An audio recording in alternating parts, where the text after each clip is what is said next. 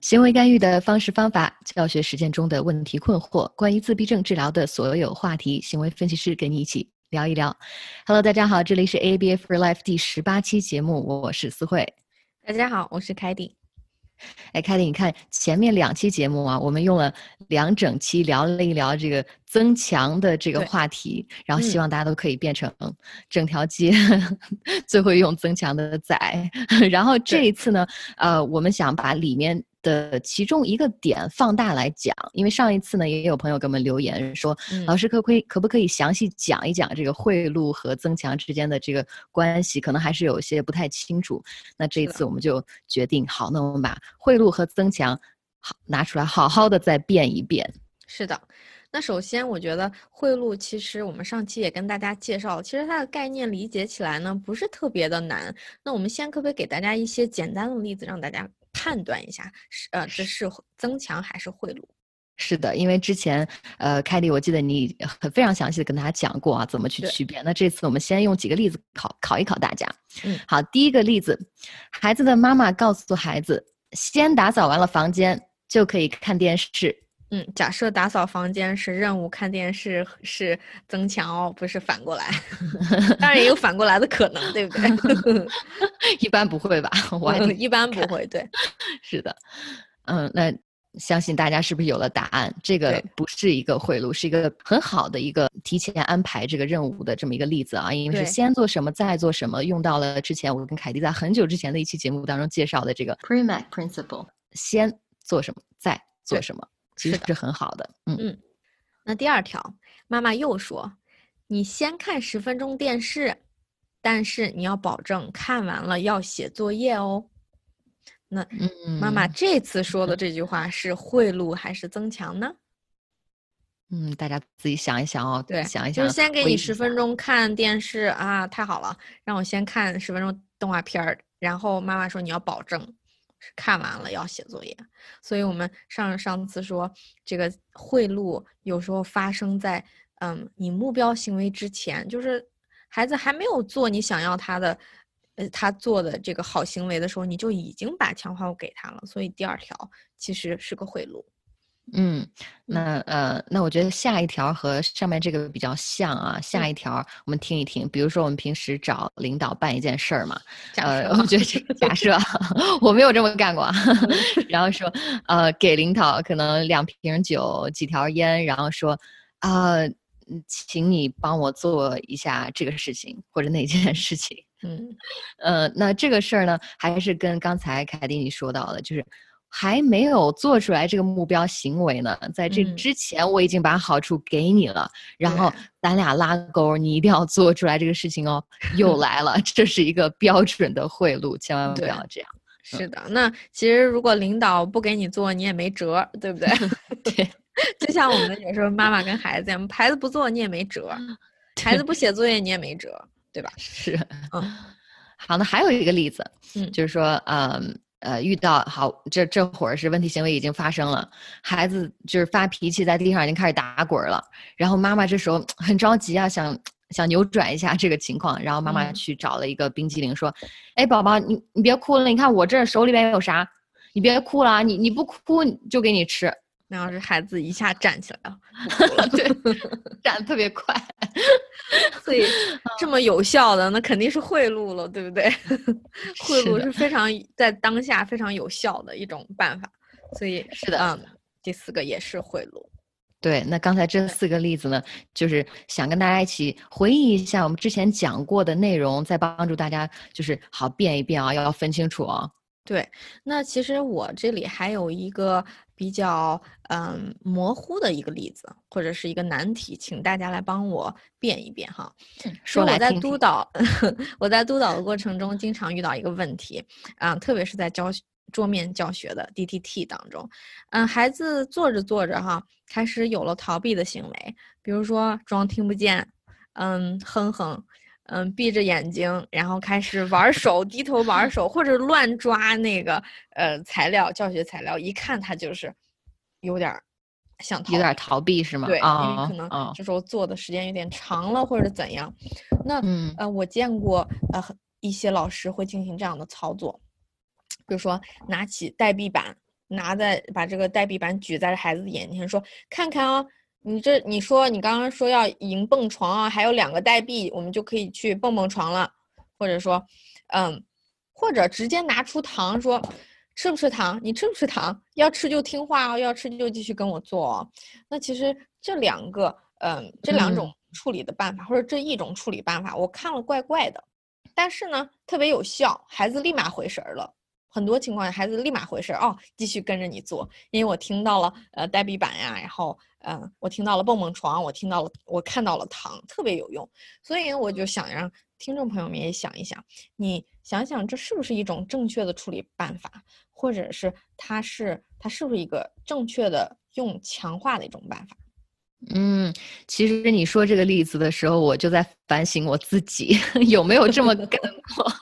你有吗？你 我我好像有有的时候会踩雷，会一不小心这样。那没办法了，对对对，这非常模糊。就像我刚刚说的，是一个非常模糊的一个界限。那有很多我们嗯一线教学者有时候也确实会犯这样错误。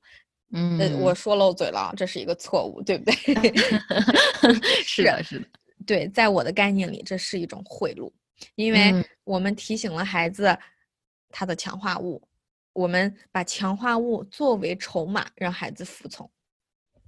嗯，其实我觉得你说的这点呢，呃，一些老师可能用的还在用，包括我的一些同事，我在美国我的单位的一些同事，因为我见过他们也。在这样用，就是他们认为这是一种重新获得，就是在当下问题行为已经发生了的时候，重新获得刺激控制的一种方式。就是我提醒孩子，哎，你你别闹，你看，哎，你看你还有两个，你你再得两个，你就能去玩了。那凯迪，按照你的严格意义上来讲的话，我们也不要不推荐这么去做的。对，短期。有效，但是，呃，还是其实说白了，还是在这个问题行为发生的当下，给他又重新把这个强化物拿出来了，给他展示了，看了一下。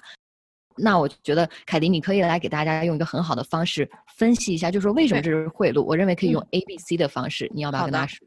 好，那我们来用 A、B、C 来分析一下。好，A 那没什么说的，在桌面喽，做很多指令喽，是不是在完成任务？那 A 就是老师有。就指令下了指令，那 B 呢？孩子有一个明显的逃避行为，闭眼睛呀，哼哼呀，装着听不见呀，乱抓教学材料啊，等等等等，这 B 出现了逃避行为。C，诶，C 是什么呢？老师拿出了糖，虽然没有给你，但是给你看了。有时候看一下就被强化了，这是这这其实这句话我记记得特别清楚，是我多年前的督导告诉我。说有些孩子，你跟你给他看一下强化物，他都会被强化。所以，我们看一下这个 A、B、C，C 这个强化，看一下强化确实强化了前面的逃避行为。所以呢，我们从 A、B、C 的角度来想一想，这个是贿赂，这个是强化了他的问题行为。所以下一次孩子逃避的时候，逃避就会增多呀，因为上一次逃避的时候，你都掏出糖来让我看一看。下一次我还是想看呀，或者下一次我还是想听到你跟我谈论我们马上未来要进行的美好，对 对，在蹦蹦床干嘛干嘛的。所以呢，我认为这是一种贿赂，这是一种强化问题行为的做法。嗯，大家一定要。嗯，仔细的看清楚啊，不要被这个这么灰这个灰色地带的贿赂所欺骗了，千万不要这么做。那我们刚才分析了这个 A、B、C，发现这也是一种贿赂。孩子在发生问题行为的时候，你不要跟他说这个强化这回事儿啊，压根儿不要提。那我们现在下面就可以说一说，就是好，问题行为已经发生了，不让提强化物，那我们可以怎么办？对，其实咱们嗯做的方式有很多。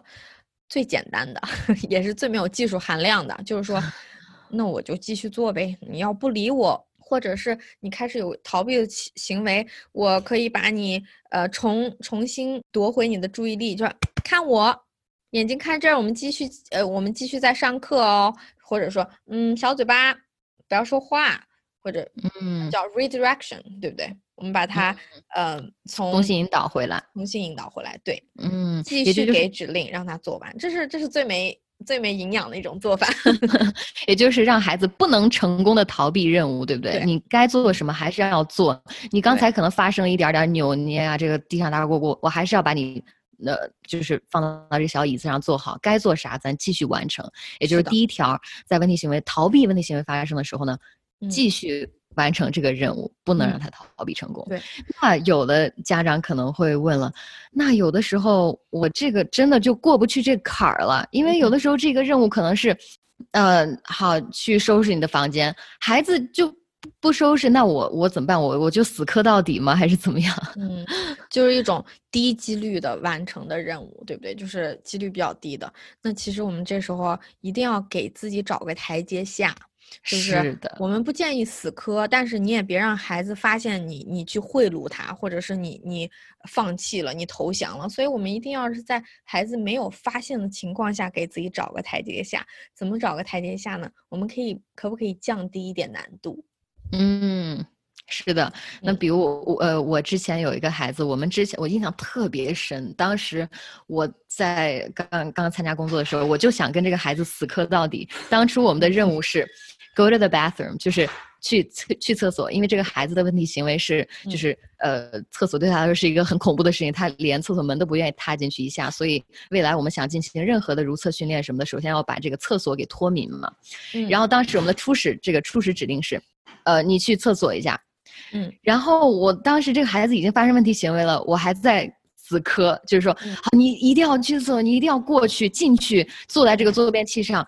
然后我的导师就告诉我，那我们不如来试一试这样，他就把这个指令继续让他做这个事情，但是降低了难度。他说的是，好，那这样我们摸一下这个厕所的门去，走。嗯，两个手牵着手，然后哎碰一下这个门，哎也没有进去，但是呢，哎好像也完成了老师刚才说的这件事儿，所以我觉得当时就恍然大悟，哦，原来这样也可以。对我，我其实也有一个例子啊，我经常经常的一个非常平常的意思，可能大家也有这样用过，就是说，好，clean up，it's time to clean up，就是该收拾玩具了，把玩具嗯收拾起来，我们要上课干嘛去？孩子一下爆发了，不收，我不要嗯收，不要收。但是呢，我们指令已经发出去了，这时候我们可以降低难度，把一个玩具递给他说 clean up，你你就只要放在筐子里就可以了，就让他收拾一个玩具，把一个玩具放在筐子里就 OK OK，Let's go，good，也不用非常给他一个特别好的赞美哦，太棒了，我们不要这样说，因为你已经降低难度，你就非常中性的 OK good，Let's go 就可以了，嗯，所以也是降低了太好了，太好了，这降低了一个难度。是的，是的，所嗯以大家一定要明白，就是说孩子做不出来，我们可以重新发一遍指令，我们上辅助也好啊，我们怎么样呃辅助帮助他做出来这个行为，做不出来，我们得找个台阶儿，降低嗯。难度把它做出来，既不让他逃避成功，又能增加孩子成功的做出来这个你的指令的这个。完成了你的指令的一个几率，所以嗯。说，呃，给自己找个台阶儿，何必为难彼此，是不是？对对 这是前两条。嗯。嗯其实第三条呢，其实跟这个降低难度很像。第三条我们用一个 behavior momentum 叫行为动能，我不知道大家有没有嗯呃了解过或者听说过。其实这个道理非常简单啊，就是先用两个你非常熟悉的指令呢，带下面一个比较难的，也就是我刚刚说的低几率事件。嗯，比如说你今天的这个嗯项目卡在了呃一加一等于几上了。或者是你叫什么名字，可能比较有点难度的。但是这孩子有很多非常好的、精熟的一些呃模仿的技能，他嗯特别特别爱模仿，嗯，或者是模仿的非常好。所以你可以这样做：先跟我这样做，拍拍手，你再拍手；先跟我这样做，然后你再摸摸头。这两个都是他非嗯常熟悉的，都是闭着眼睛都可以做 做的。嗯那然后你再说你叫什么名字。所以我们用了两个简单的，把那一个带出来，这就有可能那一个呃难的就比较好去执行，比较好让他去服从。嗯，我感觉怎么有一点点惯性的感觉啊？就是先让他习惯于哦，跟着老师的指令一个一步一步走，因为都是特别简单的，比如说击掌，比如说这种这种拍手啊这类特别简单。然后他哦，那我就一直顺利的直接直到你把那个难的说出来之后，我也没有发现你增加了问题的难度，我直接按照惯性都回答上来对，了。跟跟惯性非常相似。我很很喜欢你这个比喻，就叫惯性。好，那这是第三条。那我们再说第四条啊，呃，在这个逃避行为发生的时候呢，还有一件事你可以做，那就是 pivot praising，也就是表扬除了你这个孩子以外的别的孩子。那比如说，呃，我们老师下了一条指令，好，大家，嗯呃，在门口排好队，然后我们要出去玩了。然后这个孩子可能不去排队，他说我才不想排队呢，他就开始发脾气啊，在在这儿呃闹。那还这个时候老师可不可以？不管这个你怎么闹，你只要安全的情况下，我先无视你。但是我这个时候要做一件事，就是表扬所有乖乖的排队的孩子。所以说，哇，老师特别喜欢你。现在你看小手放的好，在队里安安静静的等着，太棒了。哦，你也很棒，就是挨挨个表扬这些好的孩子。所以，因为我们想达到一个效果，就是让这个不听话的孩子发现，呃。因为他可能也也喜欢被表扬，他可能觉得呃好吧，呃，然后他就开始也服从这个指令了，就不会再逃避了。所以这也是我们可以做的。是的，这一点也是一个非常聪明的办法。但是有一些嗯需要这个孩子具备的一些能力，对不对？一些就是他可以听懂你说的这些话，他可以听懂你在表扬其他孩子什么样的嗯。嗯，反应什么样的行行为，然后其他孩子获得了表扬，对，需要有一定的理解能力。是的，是的。那这条其实在家里也可以用，因为有的呃孩子有哥哥、弟弟、姐姐、妹妹啊，可能有的时候一个不听话，那妈妈可不可以尝试着去表扬一下哥哥、弟弟或者姐姐、妹妹，去说哦，你看哇，姐姐你你好棒哦，刚才妈妈说你看把呃筷子拿过来，你就去拿，太好了。所以这个时候能不能？有一个榜样的感觉，让让另外一个不听话的孩子学习着。是的，那这是第四条。对，那第五条呢，其实就是一个非常大的一个话题了，就是说，逃避的问题发生了，那我们其实呃，老师做的一个非常大的工作是审视自己，就是有时候其实逃避不是孩子的错，逃避肯定是呃，或者是非常可能是我们。做了一些什么点没有做对？嗯，比如说，你看一下你的项目设计，你的这个教学的一些内容适不适合这孩子？对这孩子来说，是不是在他现在能力范围之内的？反省一下自己的教学。那除此之外呢？你也要审视一下你用的强化物到底是不是强化物哦，还是随便的一个东西，或者是你自己认为是这个孩子强化物。除此之外，还有就是审视一下你的强化计划表，这个孩子可不可以忍受这么长时间没有强化物？还是他的，我们说他的 VR 是三，你结果给他展示的一些指令，让他的 VR 到五了，那这也是一些我们经常会嗯疏忽的地方。是的，我觉得特别对，因为之前我记得我们在采访花瑶佳教授的时候，那他说过 ABA 当中最大的一个特点就是他把。学习的这个行为，这个责任放在了老师的身上，而不在孩子的身上。所以，那我们都说子不教，父之过；教不严，师之过。那孩子学不会，肯定是老师的问题。所以，我觉得这一条真的很关键。孩子学不会，我们不要怪孩子，我们反省一下自己。是的，嗯。嗯，那最后一条，我认为和你刚才提到的有异曲同工之妙，就是我们在考虑了这么多问题行为发生的时候，可以去怎么办？我们能不能再反省一下，在这个问题行为发生之前，我们可以去怎么去避免？就是逃避行为已经发生了，但是好，我们抛开发生了去讲，我们想一想，有没有什么前世策略能够很好的？不让这些行为发生，比如说刚才你提到的行为动能，其实就是一个很好的一个，也是一个很好的策略，就是在我。提出一个比较难的任务的时候，能不能让他前面通过惯性回应两个很简单的任务，然后引到这个难的问题上面？因为我记得呃，华亚大教授也举过这样的例子。他最近他之前做过一个实验，就是上数学课的时候，老师在给孩子布置数学题的时候，前两个题布置的是特别简单，然后第三个题布置的是很难，但是大家。就是相比较而言，就是相比较那种直接把这个难题给他而言，大家做出来做正确，并且没有情绪的做完，这个几率就会很高。所以也是运用这个行为动能呃的这个方式，去让孩子更好的避免这个行为，并且更服从你说的这个指令。嗯，是的。那除此之外呢，也可以嗯参考一下我们之前说的一些策略啊，比如说先做什么，再做什么这种，或者是用一些视觉提示，或者呢是把一个大的一块儿任务分为几小块儿，比如说增加一些休息的时间呀，你先做一点，然后休息一下，你再做一点，休息一下，这样都是一些给嗯孩子降低难度，然后用我们一些非常好用的前示策略的一些方法。是的，也不要忘了，还有一个非常关键的办法，就是给孩子选择。你想要先做这个还是先做这个？呃呃，像这些策略，我跟凯蒂在之前的节目当中也讲过，我们还要再一次的提醒大家，非常好用的策略，千万不要忘了它们。嗯，那我们刚刚给了大家这么多的参考的一些策略，就是让为了让大家不要用贿赂，而用我们刚刚说过的这些比贿赂呃。更加好的、更加健康的、这个利益更加长远的一些方式和方法。是的，是的。那增强呢，就是它的反义词。我们不要用贿赂，要用增强，因为它是有计划的、大人主导的、这个老师控制的，并且长远利益来说非常有效的策略。所以希望大家再次强调，不要贿赂，我们要增强。是的。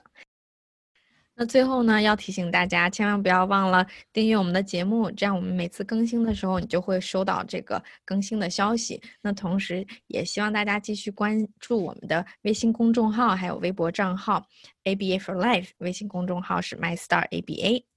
嗯，那最近呢，凯蒂跟我也是建立了我们的互动群。那如果你想加入我们的呃微信互动群，能够第一时间了解我和凯蒂做的任何的这些，不管是公益讲座也好，还是答疑的福利也好，那都可以在我们的公众呃公众号后台发送“互动群”这三个字，就可以联系我们的小助手加群了。我们也期待在群中看到大家。嗯，是的。那我们今天的节目就到这里了，大家再见。嗯，拜拜。